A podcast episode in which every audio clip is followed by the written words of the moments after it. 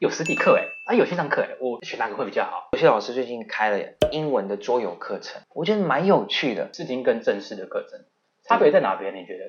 最大差别就是。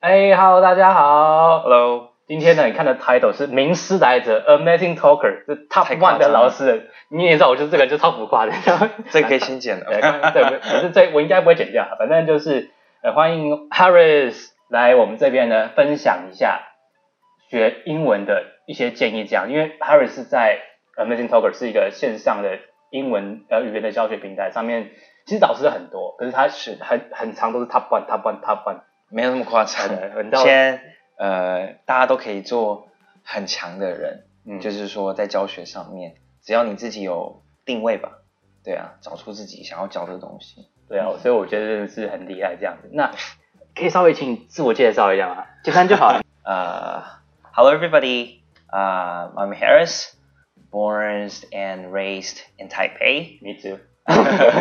Currently, uh, studying at National San Yat-sen University, uh, Zhongshan uh, Department of Global Human Resource Management, English MBA program.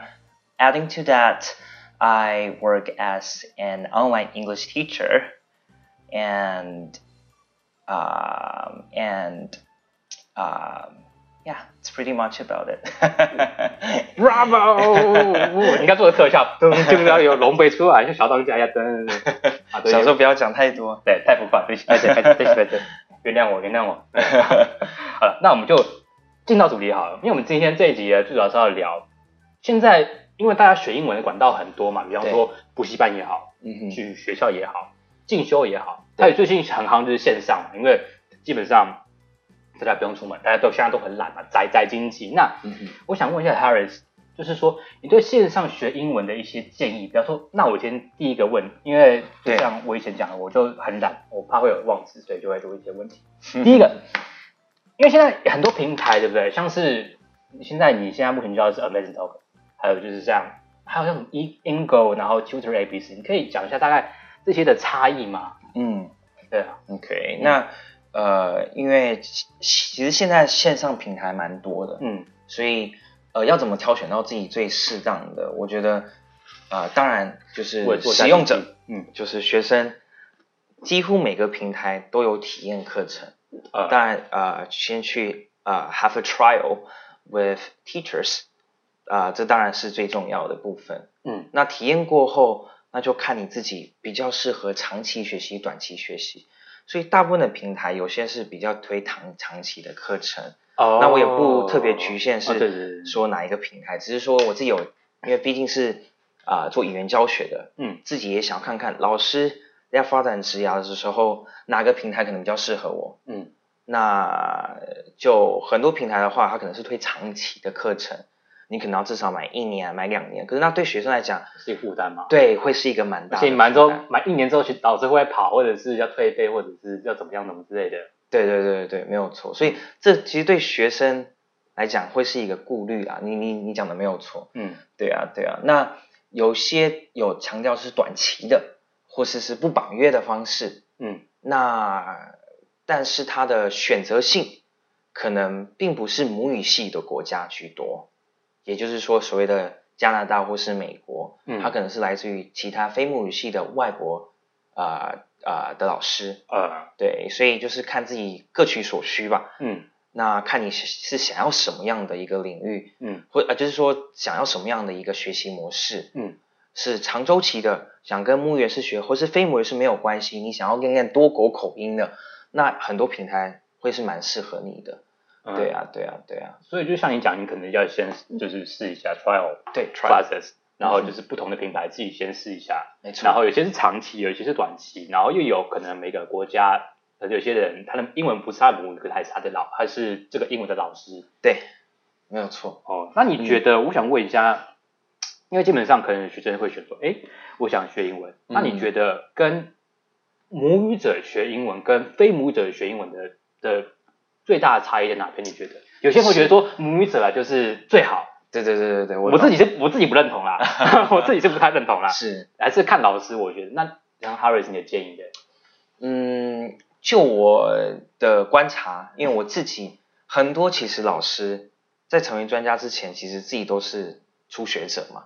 那我自己也是当过学生，一定当过，每个人都当过学生，甚至当了老师，自己也常常去试听别的老师的课程。一方面想要的就是呃转换一下心境啊，因为教学教久了，做任何工作其实都会有疲乏的时候，所以你可以自己就是啊、呃、sit in for the class，或是 sign up for the class，那呃自己能够转换心境之余，我觉得最主要是能不能够。去啊、呃，就是去跟不同老师学习。我觉得最重要的是你能够挑战刚刚我们所提到就是多国口音的问题。嗯，比如说俄国老师，他英文虽然不是母语，可是啊、呃，每个国国家的老师其实都有他自己的专长在。嗯，所以可能俄国老师他专长的是生活绘画。那虽然不是母语的的人士，那我个人觉得啦，就是啊、呃，第一个。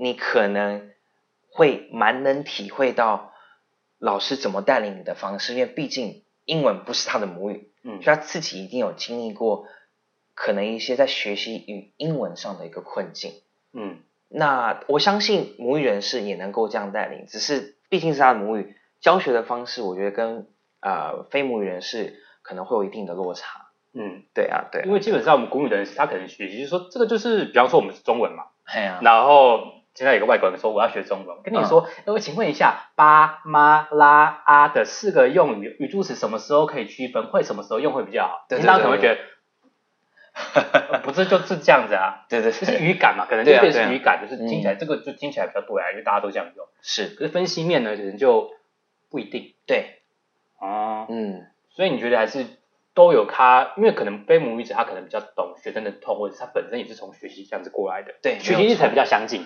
对，是。可是刚刚有个讲到一点，母语人士或许因为他长期教海外的学生，所以他对学生，比如说亚洲，他发现亚洲的学生有特别的一些痛点，嗯，所以我相信母语者跟非母语者都有他各自的优势啦，嗯，只是说母语者通常单价在选择老师上可能会比较高，嗯，所以有些学生自己，我发现就我自己的观察，在他没有很精通这个语言之前，他可能不会马上挑战。母语者老师，因为母语者老师可能也不懂不懂中文，然后他解释只有有有人用英文跟你解释，可能你的程度 level 没有到那边，然后你就会鸭子听雷，对对，可以用中文辅助，这个他也不会，对对对对，没有错。啊。所以我觉得亚洲老师有时候蛮吃香的，在线上教育体系，因为或是实体补习班都是，所以你可以比较能够稍微啦找到自己的舒适圈，就是用中文跟老师沟通。嗯，如果像是亚洲的老师，中国啊，嗯，新加坡老师啊，或是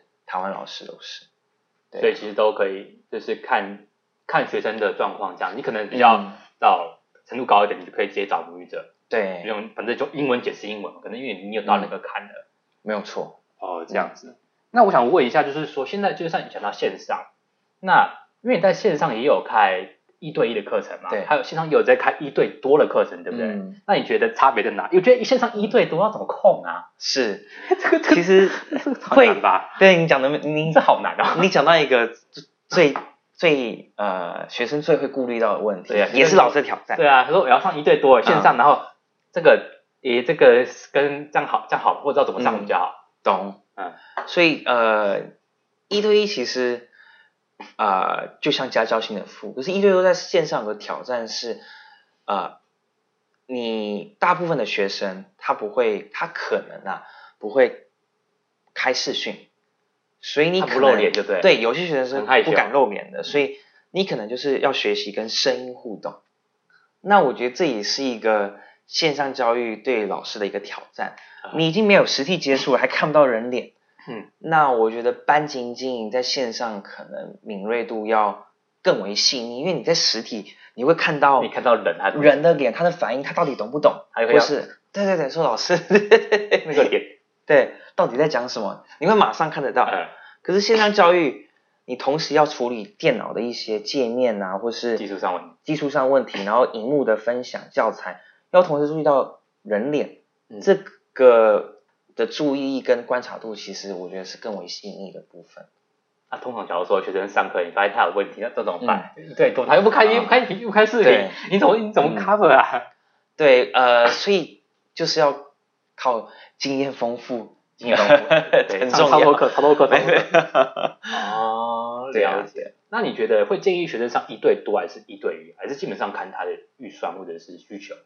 都是，你讲到都是重点。嗯，如果是需求的话，他觉得他自己已经有上过小班的一个。问题了，所以他可能自己在准备上，或是在自己之前在上课的时候，他就觉得说小班讲话的口语练习太少，哦，一定太少，绝对少啊。对啊，因为你时间都被牺牲掉了。啊。可是这时候老师可能要很聪明的去引导，那这也是我观察到一点，因为一对一你敢跟老师很自在的沟通，必须一直讲啊，不然奇怪啊，不然场面很干嘛。对啊，很奇怪啊。那你场面干，你也会觉得没有什么收获，你可能也不会想进修，所以一对一你可能自在已经开口讲了。这时候老师可能要引导，其实我们都知道，你敢跟一个人互动，可是你在群里当中，你还这么敢互动吗？嗯、对，你要给别人看，老师给你看到就算了，还一群的其他的我都不认识。而且你要懂得去，比如说提出插话啊，提出建议的时间点，有些学生在面对团体的时候会更为羞涩，所以我通常会建议学生一对一上完课之后一定要挑战团班看看。嗯，那第二个。就会扯到需啊的预算的问题，因为预算小一对一加多人团班互动，嗯，这个预算可能有落差吗。呃，团班一定会比较便宜啦，嗯、只是说学生可能是有一笔预算给一对一，那突然要上到团班了，有时候嗯，学生会有一些顾虑，嗯，对啊，对啊，对啊，嗯，嗯，所以其实也是都可以这样子，嗯哼，哦，那团班是不是比较是说可能？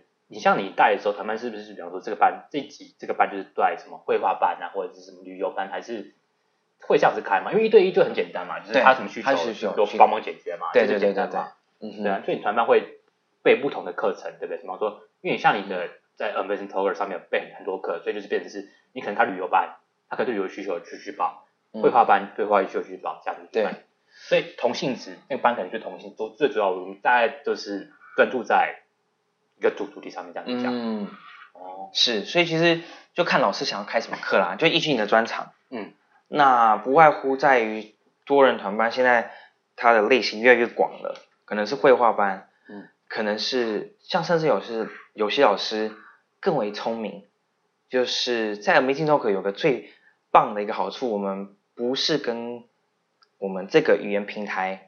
受聘的关系，我们是一个合作的关系，哦，所以有些老师最近开了一个，比如说英文的桌游课程，我觉得蛮有趣的啊，英文桌感觉就很有趣，对对对，感觉就是要你要开始懂的就是 英文桌游课程，桌游可能是一个游戏，可是老师会听你在桌游当中表达，跟你回馈说，哎，通常我们在玩游戏会怎么讲？嗯，这个已经完全是跳出书本或是绘画旅游的层次，是把语言用在你的娱乐当中，嗯。对，所以老师可以自由的依据你自己的背景开你自己想要的课程。哦，所以我个人觉得老师通常蛮享受在于开设这样的课程，因为他可能在海外经验很久，他就开一个啊留游学咨询班。嗯，真的有人报，可能就一起两堂课，嗯，解决所有人共同的问题，然后就报名的人可以参与这样想要这样的资源。呃，所以在 Amazing Tower 上面，就是老师可以决定他想要完全。可，所以你们是合作关系嘛？对，我们不是受雇说，我就是我讲义都编好了，对，就是教这个讲义，对，然后你去教这个，那你可能在这个领域可能就觉得我也不是很熟哎，那你不要教也是可以的，就教教的会觉得有点不是很开心，我不晓得啊，会有这种感觉。对，因为你都是在我们平台上，你就是自己老板，嗯，对，所以你不用去管说，哎，我这个时间我应该要上什么课程，你自己决定，嗯，对对对对对对，是啊，我了解，嗯，那我们刚刚讲到线上课，对对，那因为我你觉得那学生来讲，觉得线上课跟线下课，嗯。它的差异在哪边？或者是、oh. 对啊，学生想要上，哎，有实体课哎，啊有线上课哎，我选哪个会比较好？懂？对，懂？对啊，呃，当然我觉得，如果课的话，你如果他有在看新闻的话，嗯、有发现其实最近有些实体的外语补习班有倒闭的趋势。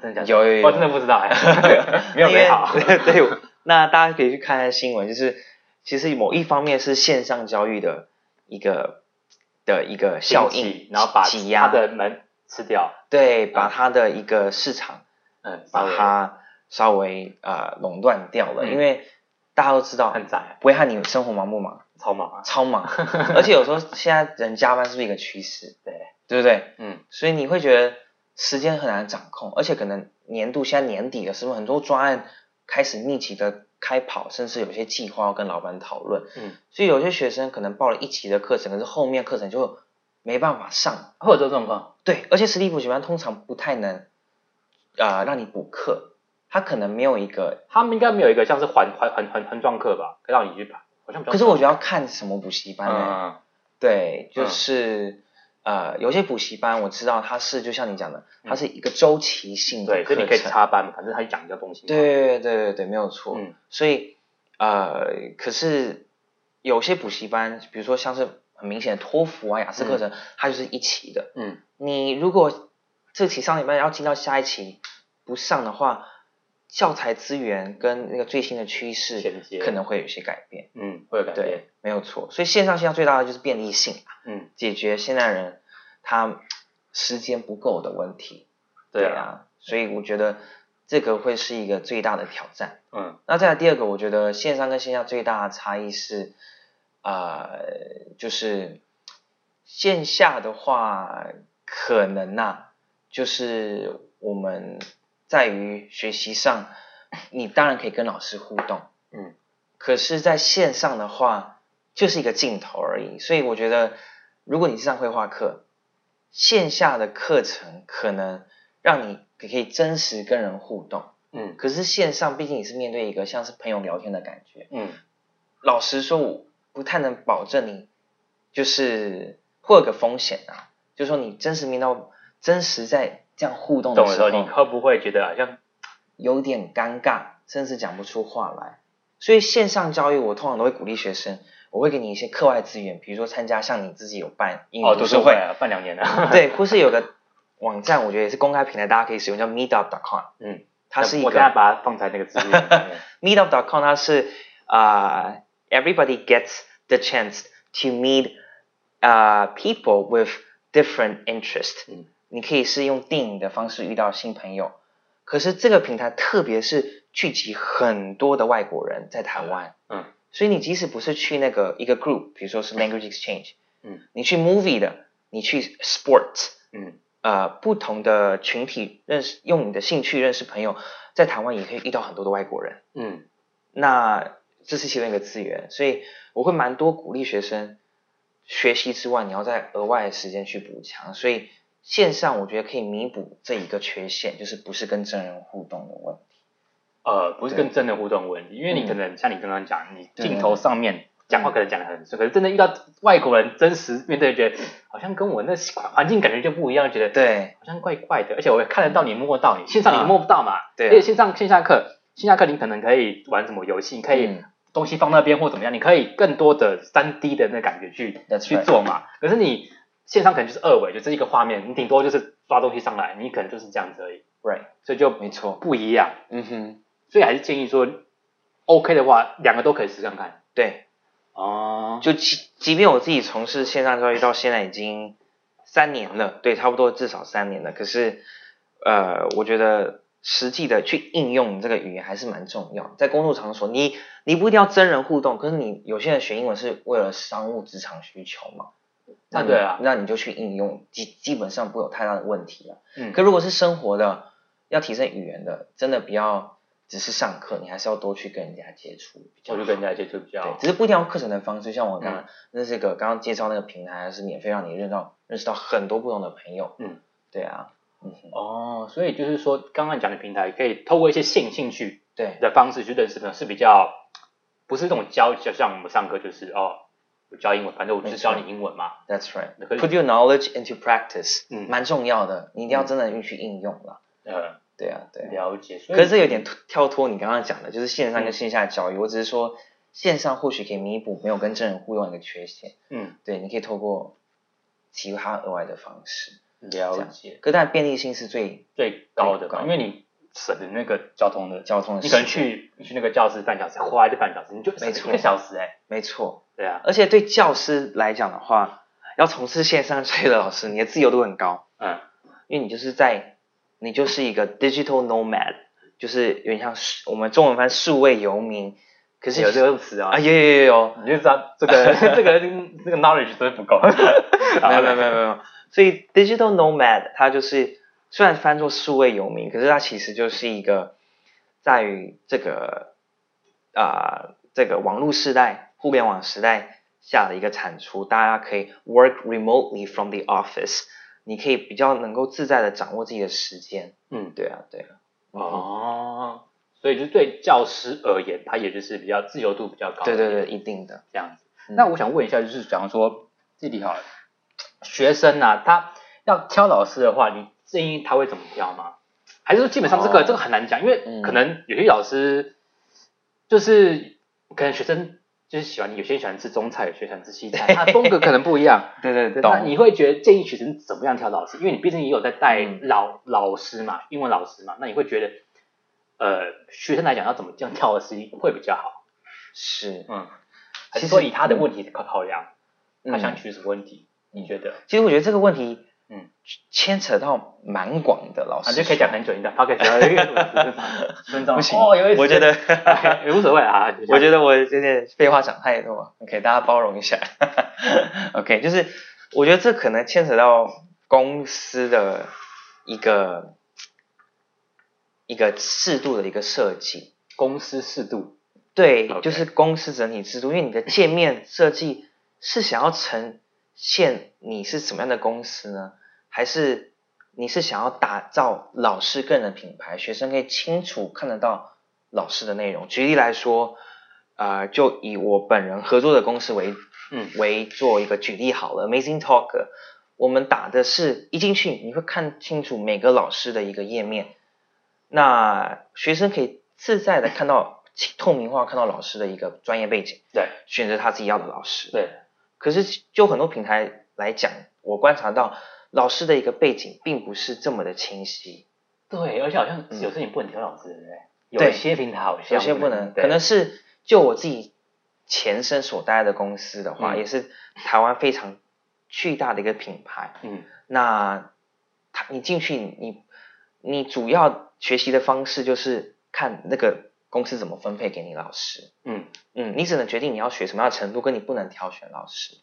哦，对对，对，你挑选老师可能要额外付费哦。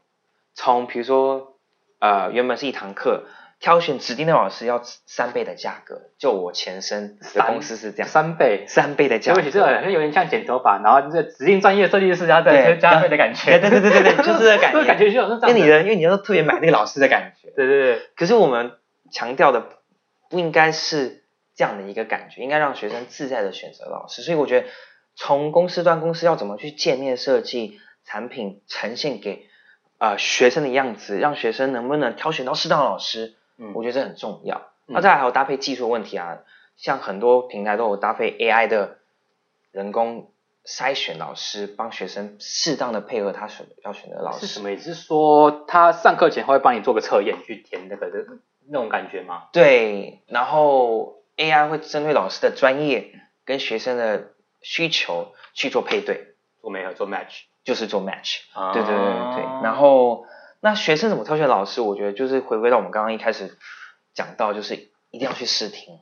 对，试听我觉得是最试听直接的。对啊，这个其实线上线下大家都会知道，试听其实蛮重要的。嗯，对啊，因为你可能听完，他可能说他可能某方面很强，或者是，可是你可以上完去，好像可能有些人就觉得好像你感觉有些这种 kimochi 啊，就是就不 match，你就觉得对。这个也不能说也不能说怪老师，也不能怪你，就是感觉好像就是合不，就感觉不对，就感觉就这个气场不合，就觉得那就算了，就算了，懂懂懂，对啊，没有说谁对谁谁错，因为我自己也会觉得这样，以前上学英文时也会这样觉得老师真的很强，可是觉得就是。因为我这个人就比较嘴炮，我就觉得，呃，就觉得啊啊啊，对，老师你好厉害啊，哦、会有这种感觉，所以最主要是试听，嗯，线上线下都要去试听，这样试听跟正式的课程差别在哪边？你觉得？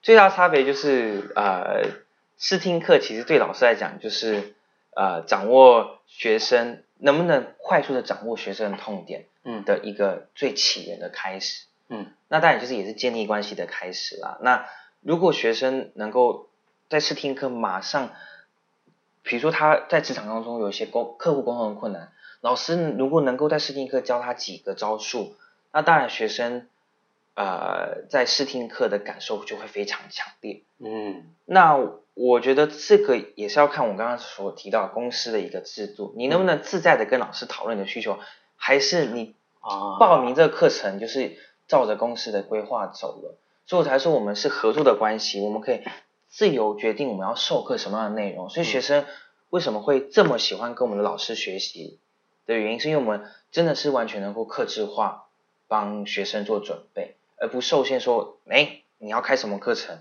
就是照这个制度走。所以跟老师就是必须隐隐约约就是我要上那个，让你知道你以后要上那个课，然后去推推推推推，推到班长那边去。所以试听课跟正式课在我们平台上最大的一个。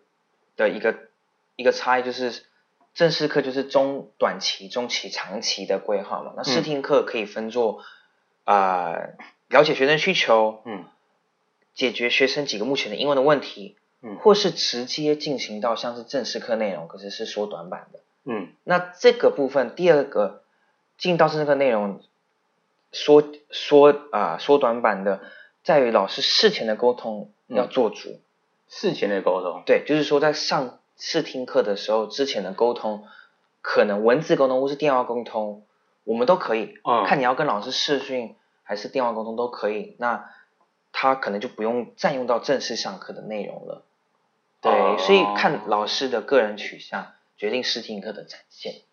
所以就是说我也可以在试听课之前，我还是先跟老师联络一下，我问什么什么有需求，可不可以先帮我问一下？对。然后去想说能不能解决我的问题。我说以前有些学生可能他是他是问题导向，我说对，我下礼拜我要做简报，英文简报，可是英文很烂，可以帮我吗？对对，没问题。这种这种东西可以直接试听课展现没有问题。可是有有一些学生只说哦，我想练绘画，那就很明确的目标，这就很广啊。对，所以这时候就可能就是比较跟他。在试听课先互动，嗯，然后哦，真的更了解他的需求之后，嗯，帮他做一些规划，或是有些学生就像你讲的，嗯，他明确下周要一个报告，嗯，那可不可以在二十分钟帮我帮我去啊、呃、去做一个创，就是模拟的一个对，就是我就是简报，这是这是问题导向，我下礼拜要做个商业简报，对，没三十分钟。可是我很惊，英文不好，老师帮我，老师就求求求求你帮我帮我，这种感觉对，完全没有问题。就试听的时候，我才说会有分两种，一个解决问题，或是一个跟学生直接上他想要上的内容。所以，呃，问解决问题，然后还有他想要上的内容，还有另外一种是不是全全面性的提升的那种课？比方说，呃，我就是我要文法押韵很强，然后或者是、啊、那那个就比较偏中长期的规划了。哦，对啊，对了解。那我觉得讲到这个问题好了。那你觉得，嗯，因为学生学，可是有些人学生可能，他可能你会觉得学英文啊，或者是学生事前应该要先怎么准备比较好？比方说他报课之前，他是不是要先准备一些功课？嗯，会对他的学习效益会比较好，或者是、嗯、因为我自己这样认为，学生假如说都不准备，然后就说直接上试听课，然后就可能对学生来讲，他可能觉得效益好像也还好。你会建议说，你上课之前，学生最好是准备什么东西，对他的学习效益会比较好？你觉得问题 list？嗯，还是怎么样会比较好？那我我可以先问问看威汉嘛，就是你自己有线上学英文的哦，我自己还是会。对，那你自己会有准备吗？哦，超多准备，我会准备一堆问题，我会准备一堆问题。你会直接就问老师，像是什么？哦，比方说，我会跟讨论说那个 Dargill 的发音。哦，OK，或者是讨论这个人的英文腔调。哦，这个英文腔调好不好，或者是哪边会觉得可以去模仿的，嗯，我会列出所有的东西，或者是连音好，就是比方说。呃，两个字要怎么连？比方说 apple 跟 is，、嗯、所以 apple is 你就可以连，你就可以连起来，因为 dark ale 跟 is apple is apple is，嗯哼，就是不要变不要变成就是 apple the is，嗯，就要把它连起来。懂。我会跟他讨论说怎么样连会比较好，哦、或者是我这样听起来 OK 吗？因为英文来讲也不是我的母语，啊，对不对？我会跟他去做一些讨论，所以我自己上课或者是跟别人讨论的时候，我会列出一堆东西问题。懂。就是因为我我这个人是问题导导导向，嗯，就会。啪啪啪啪啪，懂，那就就这样，因为我很大概很明确知道我要要的是什么，我很明确知道，对。可是问题是有些学生，他可能就是想说我要上英文，他可能觉得哎、嗯欸，我要上英文，可是他准备什么，或者是他不知道为什么要上英文，别人说上英文很好啊，学英文很好，他就去。那我的问题是说，像你很专业，那你会觉得建议学生怎样准备，会可能会对他的比较有收获？是，嗯，其实我觉得就像刚刚维汉你讲到的，就是、嗯、建议学生如何准备学习比较佳，就是在课前通常学生又分两大，我会概率分为两大，一个是没有准备的，嗯，只是想说啊，我想要重新学英文，对，就是感觉我要学英文，对，学英文，学英文，我之前一直都没有学好，现在有工作或是生活去旅游，想要个机会，想要重振，嗯。我的英文的实力，第二个部分，嗯、那就是有学生就像你一样，嗯，很明确需求，我三个月要考托福，嗯，那老师你可不可以引呃引导我？因为托福的资源比较少，嗯，相对于其他的课程，相对多于托福可能资源比较少，那你可不可以给我一些建议，或是带领我这样子？嗯，所以都当然，如果对于事前第二部分事前。学生有做准备，很清楚知道需求的话，嗯，老师其实准备来讲会比较轻松诶。你说事前他有准备，对，因为老师就不用自己发想去备课要给学生什么，嗯，那就第一部分学生不知道不太清楚自己要学习什么，老师就要发挥自己的过去的经历跟专长，帮学生制定出他是他学习的模式，嗯，所以我觉得两种各有好处。因为学习本身，我觉得啦，学习本身是一个呃发现自己的过程。你没有发现，发现前跟发现后去找一个老师进修，都有不同的一个结果。嗯，所以我觉得有没有事先准备，其实并不会呃说哪一个学习比较佳。嗯，因为都有，因为每个人学习的阶段不同嘛。嗯。所以有可能共同一起发现，跟老师聊完之后发现，原来我是需要这个，所以有时候你可能就是请专业的一个允许，专业可能引导你，会说哦，原来我是需要这个，有些可能不知道，没有错，去引导说哦，我可能哦，原来我要对商业的东西会比较用的多，那我可能要先专注这个，这东西可能是你上完课之后你才会明确知道哦，我问题在哪边，那老师可以帮我再规划，对，没有错，是这样子，哦，嗯，了解，好，那今天呢就讲到了线上教学的。的一些建议呢，Harris 老师给我们很多专业的建议。那有任何相关问题的话，也可以在下面留言哦。那我们下一集呢会谈到，假如说你可能对你想要教英文啊，你对教学经营教学品牌，你觉得觉得很迷茫要怎么做的话，下一集会继续讲。那这集先到这边啦，拜，See ya。这个频道呢，每周六晚上九点都会上传英文发音口说相关的影片，所以如果你喜欢的话呢，麻烦到资讯栏下载我的免费教学影片《危害英文英文口说必学三原则》。那我们下周见，拜拜。